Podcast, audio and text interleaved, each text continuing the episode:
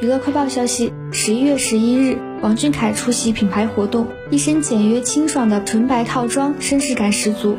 作为品牌的首位全球代言人，王俊凯表示收获这样的荣誉很开心，也感谢品牌方的认可。现场，王俊凯大方分享产品使用心得。作为称职的代言人，王俊凯现场解释产品新名字的寓意，希望大家在使用的同时，也能够给大家带来好运。活动接近尾声的时候，工作人员将香槟端上台。